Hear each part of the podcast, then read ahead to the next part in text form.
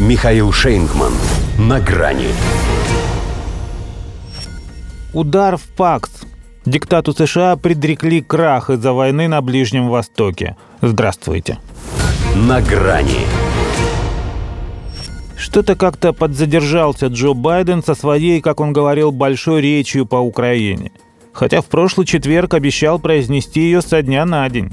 Видимо, и в Белом доме тогда не знали, что начиная с субботы всем уже будет не до нее.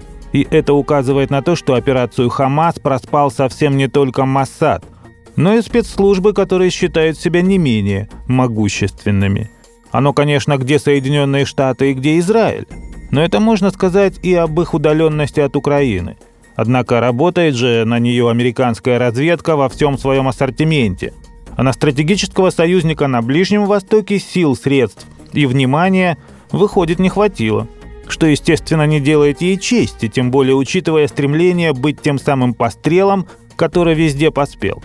Впрочем, информагентство Bloomberg предлагает брать выше. Оно настаивает на том, что это удар в ПАКС, в Пакс Американо. Дескать, наводнение Алякса, если и не смыло совсем, то основательно подмочило идею американского превосходства со всем ее глобальным доминированием. Потому что плевать хотели в секторе Газа не только на Тель-Авив, но и на тех, чьим покровительством он особо гордился. Хотя Вашингтон в палестино-израильском противостоянии на правах самопровозглашенного модератора и держателя контрольного пакета влияния всегда старался раскладывать яйца в разные корзины. Пока не пришел Дональд Трамп и не сложил все в одну, признав Иерусалим столицей еврейского государства.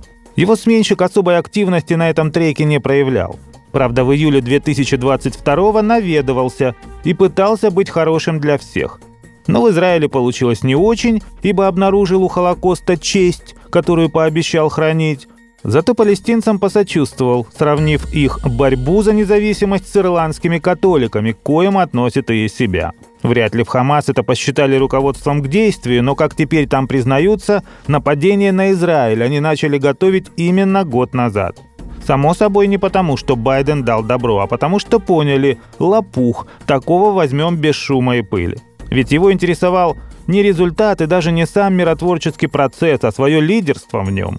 Еще пару недель назад его помощник по нацбезопасности Джейк Салливан с важным лицом называл заслугой шефа то, что в этой локации сейчас спокойнее, чем за последние два десятилетия.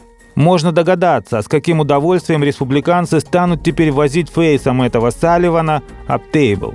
Вероятно, поэтому он с субботы на публике не появляется – Зато паркетный контр-адмирал Джон Кирби уверяет, что Боливар сумеет вынести двоих. В смысле поддержать Израиль, не сбрасывая в дорожную пыль Украину.